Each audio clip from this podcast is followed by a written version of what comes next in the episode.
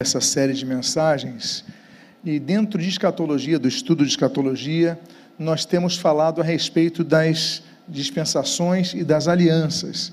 E nós então já tratamos de várias das alianças. E no domingo passado nós começamos a falar sobre a aliança mosaica, a aliança que Deus entrega a Moisés ali no deserto do Sinai. E nós então uh, encerramos, demos uma pausa e vamos dar continuidade hoje para tratar mais especificamente ou mais objetivamente a respeito da questão dos dez mandamentos. Eu quero então só fazer um lembrete aqui, o que nós temos tratado. Nós falamos então da dispensação da inocência e tratamos a respeito da aliança edênica. Depois falamos da consciência, dispensação da consciência e aliança com Adão. Depois, a dispensação do governo humano com a aliança, a aliança com Noé. Depois nós falamos da aliança da dispensação patriarcal e da aliança abraâmica, e nós explicamos o porquê esse retângulo é tão abrangente, porque ele vai até o milênio e inclui no seu bojo algumas das alianças. E nós hoje então vamos falar, vamos dar, vamos continuar falando a respeito nessa dispensação da lei que vai durar até o surgimento da igreja com a aliança mosaica. Essa aliança mosaica, ela, ela é separada de outras alianças quanto ao contexto da aliança abrâmica, como nós já explicamos. E, então, eu faço uma breve recapitulação sobre o que nós estudamos no domingo passado. Em primeiro lugar, a lei mosaica, a lei entregue a Moisés, então, no seu, no seu contexto geral, nós podemos dizer que praticamente abrange os cinco primeiros livros da Bíblia, o Pentateuco, que os judeus chamam de Torá. Então, ela foi temporária e ela foi finalizada em Cristo.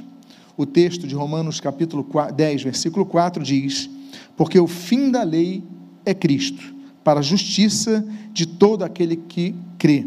Ou seja, somos justificados pela fé em Cristo Jesus. Então, por que, que nós dizemos isso? Os irmãos que não puderam estar domingo passado, ainda assim tendo a disponibilidade de ver assistir esse vídeo está disponível no YouTube, mas nós não somos obrigados, e vamos tratar também sobre isso hoje, a cumprir todos os mandamentos da lei. Vamos explicar, vamos continuar explicando sobre isso. Mas ela, ela foi então encerrada em Cristo e ela também foi encerrada por ter sido quebrada. O profeta de Anatote, Jeremias, ele vai dizer no capítulo de número 31, nos versos 31 a 32: Eis aí, vem dias, diz o Senhor, em que firmarei nova aliança com a casa de Israel e com a casa de Judá. Então, não está falando, nesse caso, da nova aliança com a igreja, está falando com o povo de Israel. Então, firmarei nova aliança com a casa de Israel e com a casa de Judá, não segundo a aliança que fiz com seus pais, no dia em que os tomei pela mão para os tirar da terra do Egito ou seja, estamos falando da aliança mosaica, quando Deus tira Israel do Egito. Pois eles quebraram a minha aliança, apesar de eu ter sido seu esposo, diz o Senhor. Então, essa aliança, ela não é, se aplica mais porque ela foi quebrada, e quebrada pelo próprio povo. Ela foi então substituída por uma nova e definitiva aliança dita pela Bíblia como superior. O texto de Hebreus, capítulo número 7, os versículos 21 a 22, nós lemos, nos versículos 21 a 22. Você é sacerdote para sempre. Por isso mesmo, Jesus se tornou fiador de quê? Superior aliança. Então, a aliança, a nova aliança que nós celebramos, inclusive hoje, no momento da ceia do Senhor, nós partilhamos desse momento com os irmãos, nós compartilhamos a respeito deste momento com os amados irmãos, nós então tratamos dessa nova, definitiva e superior aliança. Quarto ponto dessa rememorização é, do que nós tratamos domingo passado. A lei mosaica, ela não vigora mais a ninguém em seus cerimoniais, em seus aspectos civis, mas somente vigora naquilo que a nova aliança corroborou. Tudo aquilo que a nova aliança corroborou em relação às leis civis, às leis cerimoniais, se mantém para a igreja. E os aspectos da lei moral, das leis morais, também se mantêm para a igreja. Então, quero lembrar os irmãos que nós tratamos a respeito, porque muitas vezes nós lemos o Pentateuco, mas será que isso se aplica hoje? Será que eu tenho que deixar a ponta da barba crescer? Será que eu tenho que fazer isso e aquilo? Então, tudo aquilo que faz parte da lei moral, porque a lei mosaica é dividida em leis morais, leis cerimoniais e leis civis. Tudo que é lei moral permanece. Então, isso daí é inquestionável. Tudo que faz parte da lei civil e da lei cerimonial só permanece naquilo que a nova aliança corrobora. Então, nós temos o caso de Efésios capítulo 2, eu vou ler dos versículos 12 a 16, que diz o seguinte: Naquele tempo vocês estavam sem Cristo, separados da comunidade de Israel e estranhos às alianças da promessa, não tendo esperança e sem Deus no mundo. Mas agora, em Cristo Jesus, vocês que antes estavam longe foram aproximados pelo sangue de Cristo, porque Ele é a nossa paz. De dois povos, de dois povos ele fez um só, e na sua carne derrubou a parede da separação que estava no meio, a inimizade. Cristo, olha só que diz esse texto. Preste atenção a essa frase. Cristo aboliu a lei dos mandamentos na forma de ordenanças. Então a lei foi abolida por Cristo. Por isso que o texto de Romanos 10, 4 diz: porque é o fim da lei Cristo. Cristo aboliu a lei dos mandamentos na forma de ordenanças, para que dos dois criasse em si mesmo uma, uma nova humanidade, fazendo a paz e reconciliasse ambos em um só corpo com Deus por meio da cruz, destruindo a inimizade por meio dela. Agora, Existem aspectos da lei mosaica que estão escritos na Torá, no Pentateuco, aqui principalmente, especialmente, especificamente a partir de, do livro de Êxodo. Então, Êxodo, Número, Levíticos, Deuteronômio. Então, tratam a respeito disso. Agora, ah, mas eu quero praticar algumas dessas é, leis, é, leis mosaicas. Você pode, você pode. É desnecessário, mas você pode. Então, ah, eu quero guardar o sábado. Pode tem problema nenhum. Você pode guardar também a segunda-feira, se você quiser. Isso não transgride a Bíblia. Vamos tratar sobre isso já. Agora, é, mas é desnecessário. A Bíblia diz, por exemplo, em Atos capítulo 18, 18, sobre o apóstolo Paulo, que ele faz um voto do período da lei, o voto nazireado, que não se aplica mais na igreja. Mas ele faz. Então a Bíblia diz em Atos 18, 18: Paulo ficou ainda muitos dias em Corinto por fim, despedindo-se dos irmãos, navegou para a Síria, levando em sua companhia Priscila e Áquila. Antes de embarcar, rapou a cabeça em Sencreia, porque tinha feito um voto. Então ele fez um voto. Por que, que ele faz um voto? Porque ele quer aplicar isso para ele, então ele aplica. E Paulo, ali em 1 Coríntios capítulo 9, versículo 9 e 10, 19 a 20, perdão, ele vai falar algo muito interessante em relação àqueles cristãos que querem é, praticar alguns aspectos da lei mosaica. O que, que ele diz? Porque sendo livre de todos, fiz-me escravo de todos, a fim de ganhar o maior número possível.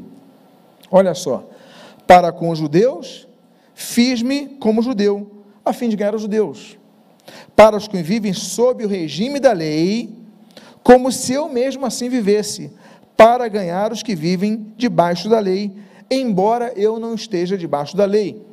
Então, com perspectivas eh, evangelísticas, então Paulo ele pratica elementos da lei que não são mais necessários. Então não há problema nenhum. Então, se você quiser é, fazer alguma coisa que a lei dizia para fazer, ainda que você esteja livre, mas você pode fazer. Então, nisso, a igreja ela é livre, totalmente livre, em fazer ou não fazer aquilo que a nova aliança não estabelece. Agora, então, nós entramos na questão dos dez mandamentos. Os dez mandamentos devem ser seguidos pela igreja? Então, poxa, Lutero, reformador, faz um catecismo, explica sobre os Dez Mandamentos, é, os puritanos trabalham sobre isso, a Assembleia de Westminster vai citar, e tantos outros citam na história. Mas nós precisamos obedecer os Dez Mandamentos? Essa é uma questão que nós vamos abordar agora. Em primeiro lugar, nós devemos lembrar o seguinte: não eram dez mandamentos, eram 613 mandamentos. O diferencial do decálogo, ou seja, dos dez mandamentos, é que os dez mandamentos eles foram entregues a Moisés no cume do Monte Sinai, escritos pelo próprio Deus. Então, claro que tem um diferencial. Agora, não foram apenas dez. Deus não para de dar os mandamentos a Moisés quando Moisés então vai descer do Monte Sinai. Deus continua dando mais 603 mandamentos. Então, quando nós falamos de obedecer os dez mandamentos, estamos falando de obedecer a lei mosaica. Mas, se, vamos falar de obedecer a lei mosaica, temos que falar em obedecermos 613 mandamentos. Então, nós vamos tomar os dez mandamentos como ponto de partida. Agora, aos dez mandamentos, então, são ponto de partida, eles se destacam dentre os demais 603 mandamentos, então, eles são os mais importantes. Não é assim que Jesus ensinou. O próprio Senhor Jesus, ele vai ensinar algo diferente, como ele explica ali no Evangelho segundo Mateus, no capítulo 22, dos versículos 34 ao 40. Veja o que, é que ele diz. Entretanto, os fariseus, Sabendo que Jesus havia silenciado os saduceus, reuniram-se em conselho. E um deles, intérprete da lei, que, ou seja, intérprete da lei mosaica, é, querendo pôr Jesus à prova, perguntou-lhe: Mestre, qual é o grande mandamento na lei? Jesus respondeu: Então, qual é o grande mandamento da lei? E a resposta de Jesus: Amarás o Senhor seu Deus de todo o seu coração, de toda a sua alma, de todo o seu entendimento. Este é o grande primeiro mandamento. E o segundo, semelhante a este, é: ame o seu próximo como você ama a si mesmo. Destes dois mandamentos dependem toda a lei mosaica e os profetas, ou seja, toda a Bíblia depende desses dois. Ora, esses dois mandamentos estão em outros momentos na lei e não no Decálogo. Então, ainda que nós tenhamos a consideração pelos dez mandamentos, por terem sido escritos por Deus diretamente nas tábuas de pedra entregues a Moisés, e Moisés ter descido com eles, aí quebra, se escreve de novo, mas aí tem os outros mandamentos, ainda assim, eles não são os mais importantes, segundo o próprio Senhor Jesus diz. Agora, a igreja então, e nem os israelitas, nem os israelitas, têm a necessidade de seguir todos os mandamentos da lei mosaica, mas parte deles. Quais? Volto a repetir: as leis morais e, dentre as leis civis e as leis religiosas ou cerimoniais, aquelas que foram corroboradas pela nova aliança. Agora, então, saindo dos 613, voltando aos 10 mandamentos. Quais são os 10 mandamentos que se mantiveram na nova aliança?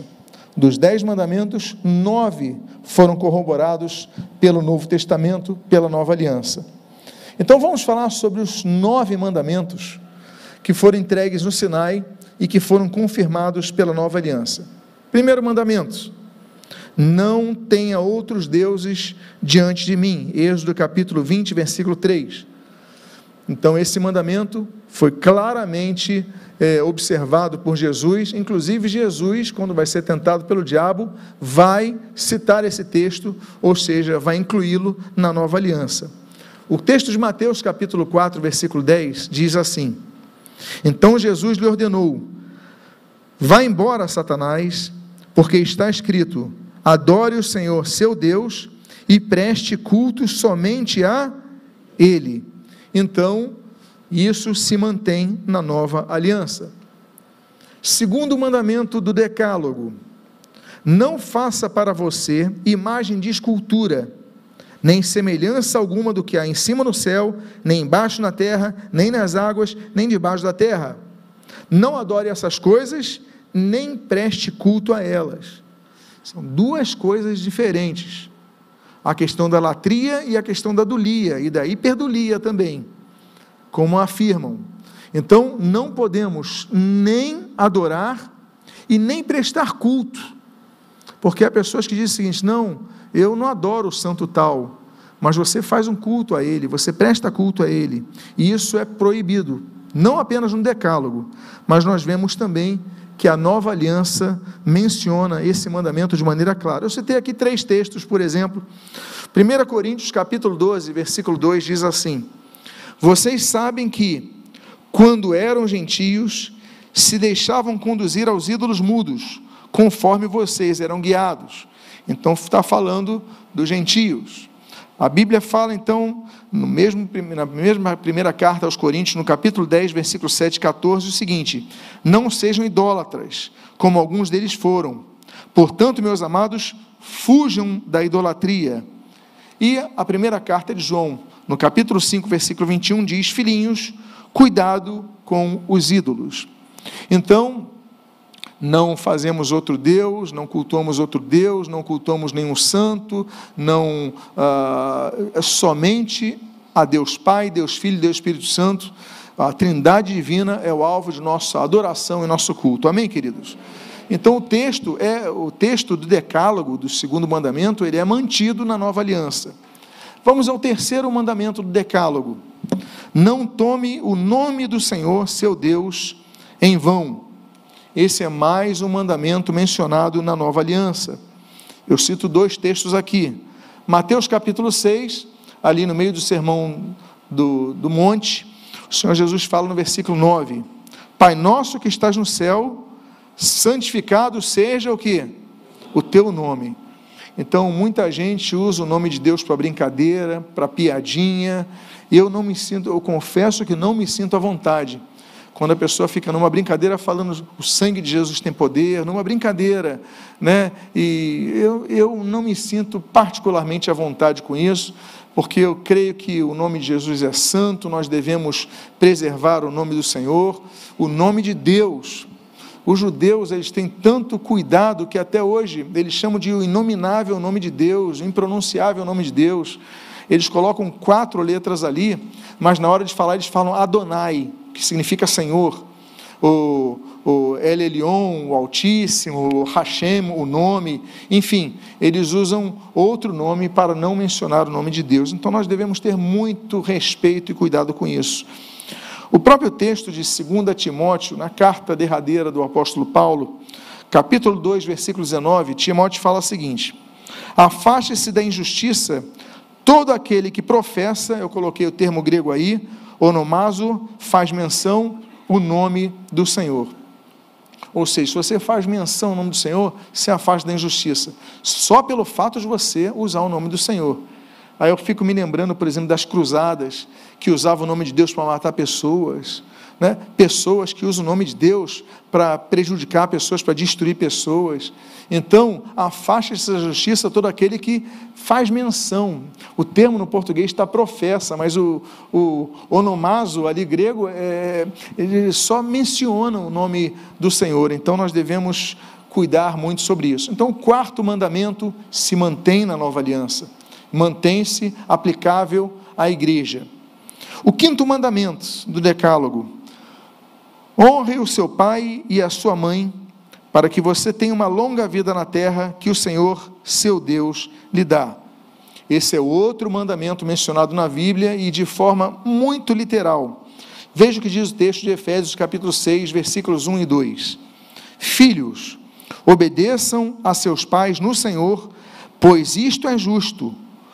Honre o seu pai e a sua mãe que é o primeiro mandamento com promessa, para que tudo corra bem com você e você tenha uma longa vida sobre a terra. Então, a Bíblia fala sobre nós honrarmos pai e mãe no Decálogo e o Novo Testamento corrobora isso, assimila isso, adota isso e aplica para a igreja isso. Então, o quinto mandamento mantém-se na igreja. O sexto mandamento, não mate, né, no hebraico é não assassine, é, também é aplicável, né, Êxodo capítulo 20, versículo 13. Nova aliança ratifica esse mandamento. A Bíblia diz ali em Romanos capítulo 13, dos versículos 8 ao 10, o seguinte: Não fiquem devendo nada a ninguém, exceto o amor de uns para com os outros, pois quem ama o próximo cumpre a lei. Pois estes mandamentos, não cometa adultério, não mate, não furte, não cobice, e qualquer outro mandamento que houver, todos se resumem nesta palavra: ame o seu próximo como você ama a si mesmo. O amor não pratica o mal contra o próximo. Portanto, o cumprimento da lei mosaica, implicitamente aqui dito, o cumprimento da lei é o que? É o amor. Como o apóstolo Paulo aqui diz. Então, mais uma vez, o não matarás está assimilado pela nova aliança. O sétimo mandamento, não cometa adultério, também é confirmado pela nova aliança. A Bíblia diz no Sermão do Monte, o Senhor Jesus ele fala, Mateus capítulo 5, versículos 27 a 28. Vocês ouviram o que foi dito: não cometa adultério. Eu, porém, lhes digo: todo homem que olhar para uma mulher com intenção impura já cometeu adultério com ela no seu coração. Nós falamos que a lei, muitas vezes, ah, a lei é muito mais pesada que a graça, nós vemos na graça como se a graça fosse barata, como se a graça fosse, fosse uma coisa sem nenhum peso de responsabilidade. A graça, ela traz peso de responsabilidade.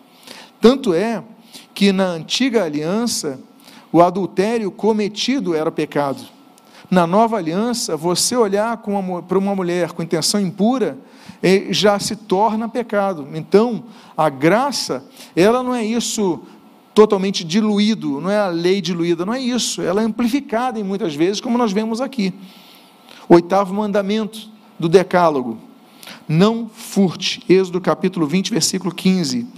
Esse mandamento também é mantido na nova aliança. Efésios capítulo 4, versículo 28 diz: Aquele que roubava, não roube mais. E o Senhor Jesus diz em Mateus capítulo 19, no versículo 18, o seguinte: Jesus respondeu: Jesus respondeu: Não mate, não cometa adultério, não furte e não dê falso testemunho. Claro que nós, quando eu cito esses textos, há outros textos que podiam ser citados, aqui a gente, por resumir o nosso tempo do estudo, a gente então delimita. Mas é óbvio que furtar continua sendo mantido aqui na nova aliança. O nono mandamento se mantém na nova aliança também. O nono mandamento dos dez mandamentos diz assim: Não dê falso testemunho contra o seu próximo. Esse é mais um mandamento assimilado pela nova aliança. Apocalipse, capítulo número 22, no versículo 15, diz: Ficam fora os cães, os feiticeiros, os impuros, os assassinos, os idólatras e todo aquele que ama e pratica a mentira. Então, a questão da mentira é mais uma vez mantida pela nova aliança. E o décimo mandamento, dos dez mandamentos do Decálogo, diz assim em Êxodo capítulo 20, versículo 17: Não cobice a casa do seu próximo, não cobice a mulher do seu próximo, nem o seu servo, nem a sua serva, nem o seu boi, nem o seu jumento, nem coisa alguma que pertença ao seu próximo. Então, a cobiça é algo que também é mantido, é, é, a proibição à cobiça é algo que é mantido pela nova aliança.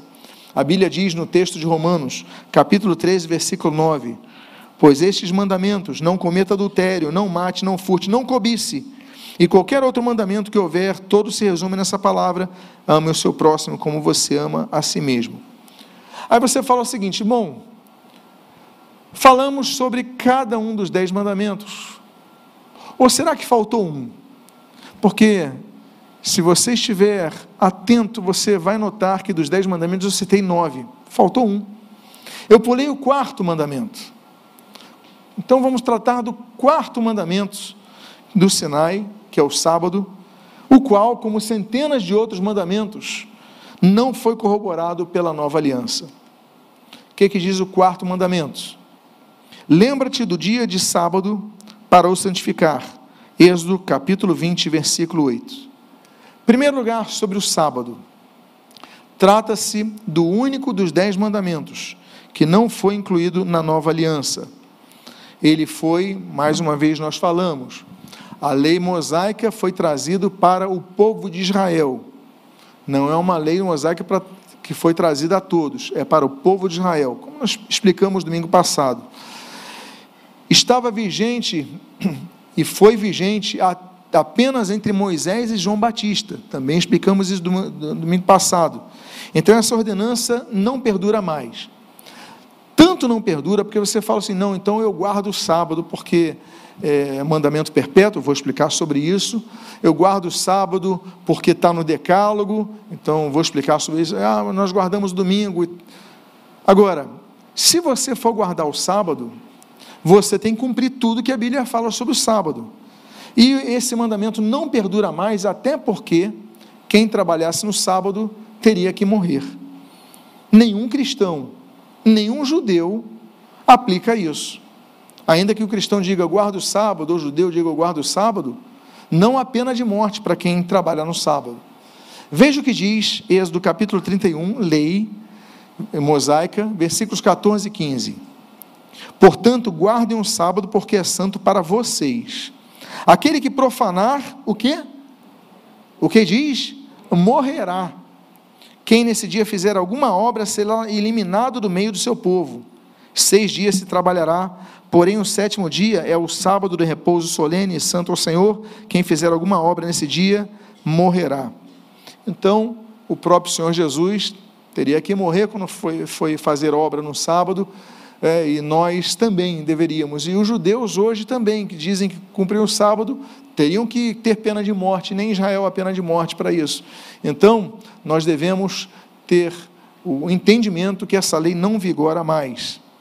Essa lei, inclusive, ela foi não apenas contestada por Jesus, mas ela foi confrontada por Jesus. Vamos a Mateus, eu vou ler 13 versículos de Mateus, capítulo número 12, quando o texto diz o seguinte: uma história que acontece num sábado. Por aquele tempo, num sábado, Jesus passou pelas searas. Estando seus discípulos com fome, começaram a colher espigas e a comer. Os fariseus, vendo isso, disseram a Jesus: Olhe, os seus discípulos estão fazendo o que não é lícito fazer num sábado, trabalhar na colheita. Não, não podia fazer isso. Mas Jesus lhe disse: Vocês não leram, vocês não leram o que Davi fez quando ele e seus companheiros tiveram fome? Como entrou na casa de Deus e comeram os pães da proposição, os quais não era lícito comer, nem a ele, nem aos que estavam com ele, mas exclusivamente aos sacerdotes? Ou vocês não leram na lei mosaica que é o sábado os sacerdotes no templo profanam, o sábado e ficam sem culpa? Pois eu lhes digo que aqui está quem é maior do que o templo. Mas, se vocês soubessem o que significa quero misericórdia e não sacrifício, não teriam condenado inocentes, porque o Filho do Homem é Senhor do sábado.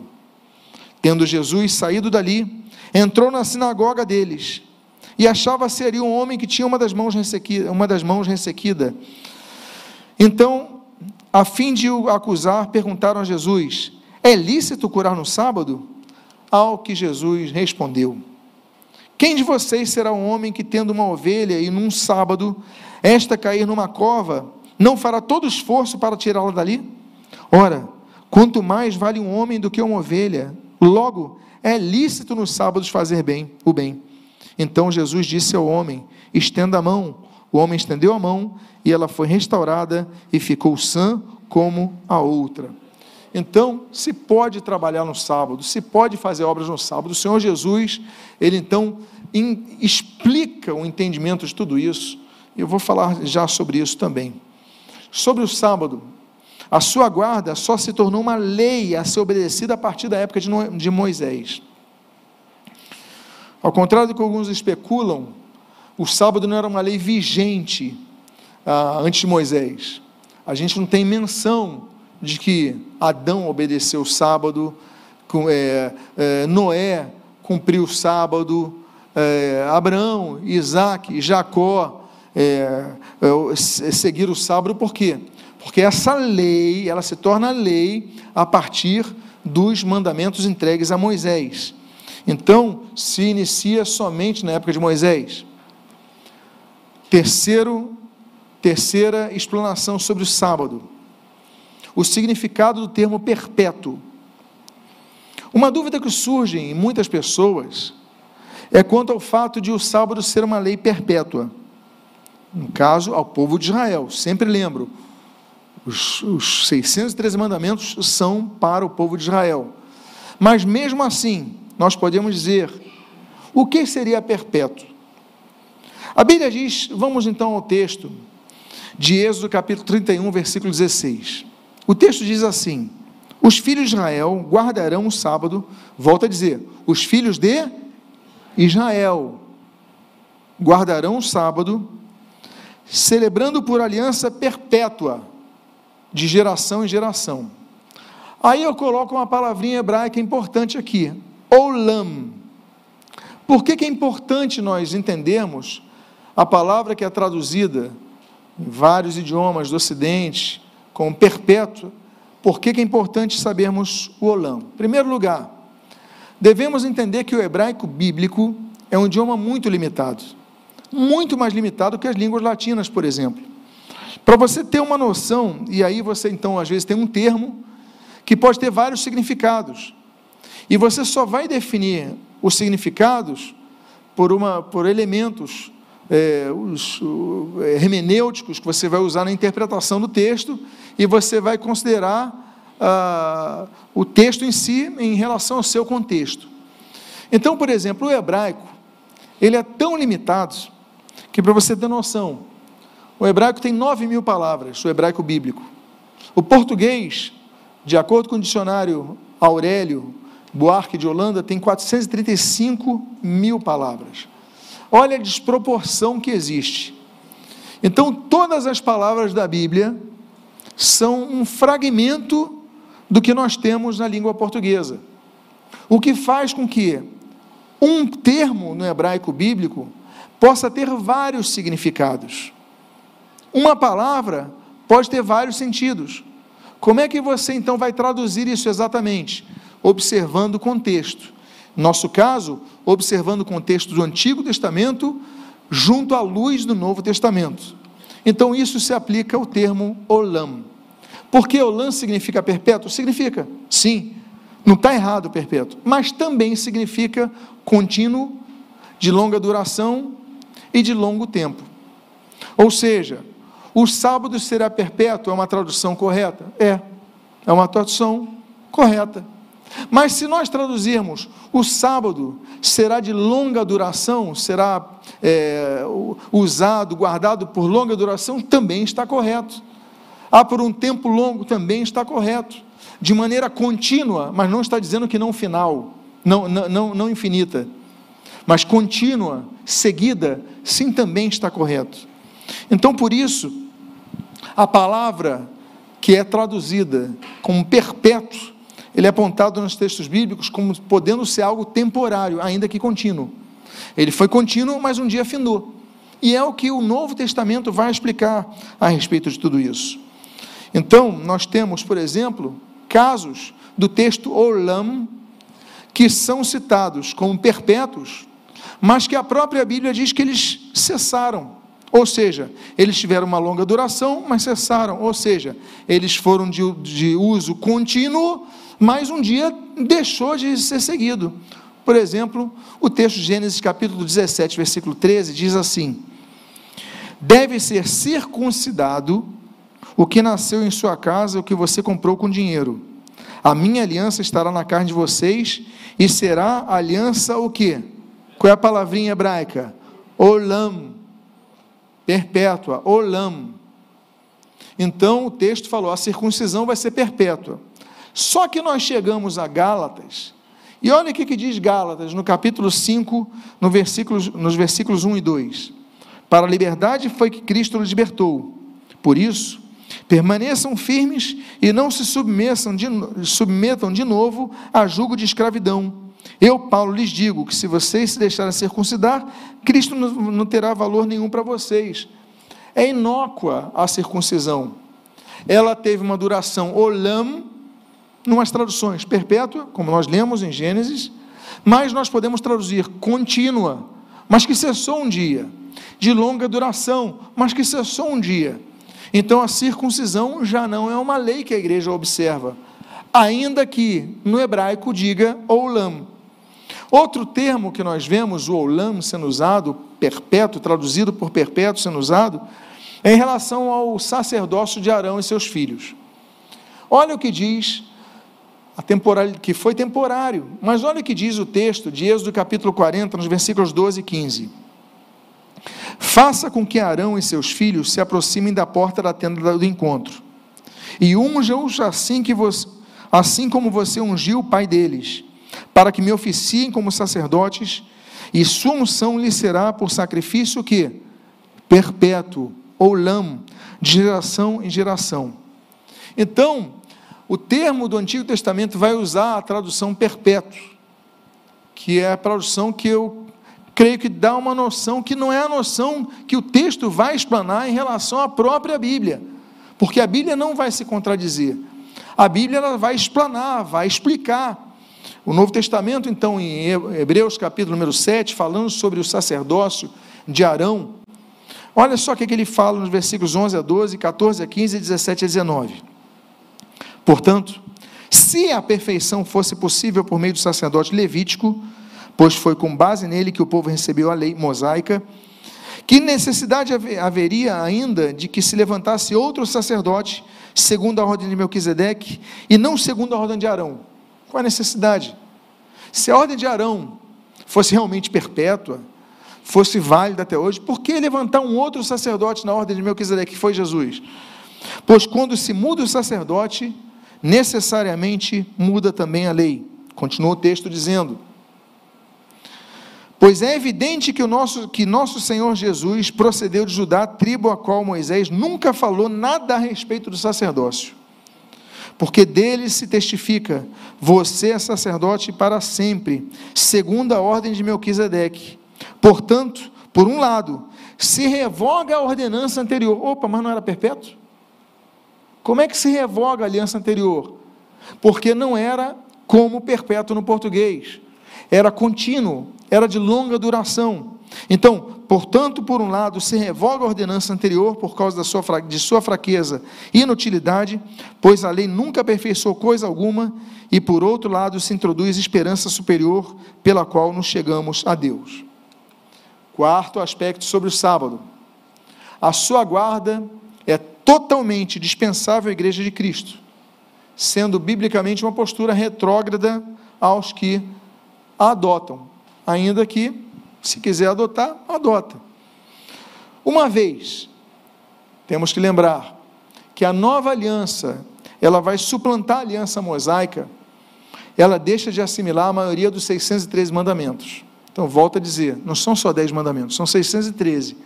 A maioria dos mandamentos nós não cumprimos, nós não seguimos, nós não obedecemos, não estamos debaixo da lei, estamos debaixo da graça, estamos livres do jugo da lei.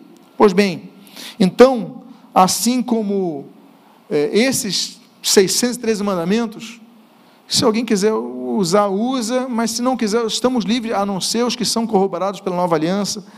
Então, pode fazê-lo, pode usá-lo, tem problema nenhum. Você quer guardar o sábado? Guarda. Quer guardar o domingo, como nós guardamos? Guardamos o domingo. Quer guardar a segunda-feira? Guarda. Nos países ocidentais, o domingo é o dia do repouso, do descanso muitas coisas fecham, os trabalhos, geralmente, a maioria dos trabalhos, fora alguns comércios, é, não funcionam nos domingos. Então a igreja se reúne domingo. Mas nos países que tudo fecha nos sábados, como no caso Israel, ali, então a igreja se reúne no sábado, também não tem problema nenhum. E se tiver um país que tudo fechasse nas segundas-feiras, a igreja se reuniria na segunda-feira, não tem problema nenhum. O problema, então, nosso não está em sermos julgados pelo dia que nós guardamos. Tanto é que Romanos capítulo 14, dos versículos 1, 5 e 10, nós lemos o seguinte: Acolham quem é fraco na fé, não porém para discutir opiniões. Alguns pensam, alguns pensam que certos dias são mais importantes do que os demais, mas outros pensam que todos os dias são iguais. Cada um tem uma opinião bem definida em sua própria mente. Você, porém, por que julga o seu irmão? Então nós não julgamos quem quer guardar o sábado no sábado, quem quer guardar o Shabat na segunda-feira, na terça-feira, na quinta-feira, no domingo. A gente não julga. Quem é você para julgar o teu irmão? É uma pergunta retórica do apóstolo Paulo. Então nós devemos ter cuidado em relação a esse juízo que nós fazemos para quem decide guardar o sábado. Colossenses, capítulo 2, versículo 16, ele diz o seguinte: Portanto, que ninguém julgue vocês por causa de comida, ou bebida, ou dia de festa, ou lua nova, ou o que? Sábado. Então, que ninguém julgue vocês. Então, não é por isso que a gente vai julgar os outros, porque guarda o dia do sábado, porque isso, aquilo, não é o caso. Então, uma das maiores lutas do apóstolo Paulo foi conscientizar o seu povo que não deviam mais seguir a lei mosaica. Uma das grandes lutas do apóstolo Paulo. Por isso que as cartas paulinas são tão doutrinárias, são tão fortes, são tão é, ricas em relação a essa explanação, em relação à não necessidade de seguirmos a lei mosaica. Estamos livres dela. Então, nós estamos livres de guardar, inclusive, todas as datas da lei mosaica. A gente não precisa guardar os sábados, a gente não precisa guardar o ano sabático de repouso da terra. A gente não precisa guardar o ano do jubileu. A gente não precisa guardar ah, as festas de lua nova. A gente não precisa guardar as festas judaicas. Se alguém quiser celebrar a festa das trombetas, celebra, não tem problema. Celebra a festa dos tabernáculos. Jesus está ali, não tem problema. Agora, nós não somos obrigados a guardar nada disso. Gálatas, capítulo número 4, no versículos 4 ao 5 e nos versículos 8 ao 12, diz assim: Mas, quando chegou a plenitude do tempo, Deus enviou o seu, o seu filho, nascido de mulher, nascido sob a lei mosaica, para resgatar os que estavam sob a lei mosaica, a fim de que recebêssemos adoção de filhos. Em primeiro lugar, resgatar os que estavam sob a lei mosaica, ou seja, nos libertar disso. Continua o texto no versículo 8. Como é que estão voltando outra vez aos rudimentos fracos e pobres, aos quais de novo querem servir como escravos. Vocês guardam, olha só o apóstolo Paulo dizendo, dias, meses, tempos e anos. Então, eu cito ano sabático, ano jubileu. Receio que o meu trabalho por vocês tenha sido em vão. Sejam como eu sou, porque eu também sou como vocês. Então, meus amados irmãos, a lei do sábado nunca vigorou na igreja não como lei, nunca vigorou, nem aos gentios da igreja de Cristo, nem aos judeus que se convertem e integram a igreja de Cristo, pois a aliança mosaica não se aplica mais. A conclusão, vamos falar sobre e encerrar esse estudo sobre os aspectos proféticos dessa aliança. Em que pese essa aliança ela ter sido profeticamente é, ter sido é, cumprida, finalizada em Cristo, acabou. A lei acaba em Cristo, a lei mosaica acaba em Cristo, o período da vigor da lei mosaica vai entre Moisés e João Batista, acaba nesse período, mas apesar disso, ela traz aspectos proféticos. Por exemplo, sobre a vinda de um futuro profeta em Israel. A Bíblia diz, em Deuteronômio capítulo 18, versículos 17 a 18, o seguinte: Então o Senhor me disse: eles estão corretos naquilo que disseram. Farei com que se levante do meio de seus irmãos um profeta semelhante a você, em cuja boca porei as minhas palavras, e ele lhes falará tudo o que eu lhe ordenar. Então, o texto de João, capítulo número 1, versículo 1, inclusive versículo 14 também, diz: No princípio era o Verbo, o Verbo estava com Deus, e o Verbo era Deus. E o 14, e o Verbo se fez carne e habitou entre nós. Ou seja, Jesus foi a palavra. Jesus foi a palavra da boca de Deus revelada a todos nós e que foi encarnada. E por fim, profeticamente na lei mosaica nós temos também uma referência sobre o sacrifício de Jesus na cruz. Aquele símbolo, depois da murmuração do povo, que vai ser picado por serpentes, então foi levantado no deserto um símbolo que apontava ao Senhor, ao Senhor Jesus no Monte Calvário. Diz o texto de Números capítulo 21, versículos 8 a 9. O Senhor disse a Moisés: Faça uma serpente e coloque-a sobre uma haste. Quem for mordido e olhar para ela, viverá. Olha só que palavra profética mordido, foi picado, foi envenenado, mas olhar para aquela, aquele, aquele madeiro, então vai ser sarado, vai viver. Moisés fez uma serpente de bronze e a pôs sobre uma haste. E quando alguém era mordido por alguma cobra, se olhava para a serpente de bronze e ficava curado. Aí a gente lembra sempre de João 3,16. Porque talvez João 3,16 seja o versículo mais conhecido de toda a cristandade. porque Deus amou o mundo de tal maneira que deu o seu Filho ingênito para que todo aquele que nele crê não pereça, mas tenha vida eterna. Só que a gente fala do versículo 16, mas se nós andarmos dois versículos antes, o 14 e o 15, nós vamos ler exatamente sobre o cumprimento dessa palavra profética. Diz assim: E assim como Moisés, como Moisés levantou a serpente no deserto, assim também é necessário que o Filho do Homem seja levantado, para que todo o que nele crê tenha a vida eterna. Ou seja, a aliança mosaica apontava a Cristo, a lei apontava a graça. E aí, no próximo domingo, nós vamos falar sobre duas alianças muito importantes para a nossa compreensão nos estudos do futuro. Uma delas é a aliança da terra de Israel. Vamos dar duas alianças, porque dá para agrupar as duas num estudo só. A aliança da terra de Israel, nós vamos entender porque Israel, a posse de Israel naquela terra, traz tanta inimizade. Depois vamos estudar acuradamente sobre isso posteriormente, mas Deus faz uma aliança do povo de Israel com aquela terra que eles tomam posse. E segundo, vamos falar da aliança davídica, sobre o trono de Davi sobre Jesus se sentando como descendente de Davi no trono de Davi. Quando isso vai acontecer?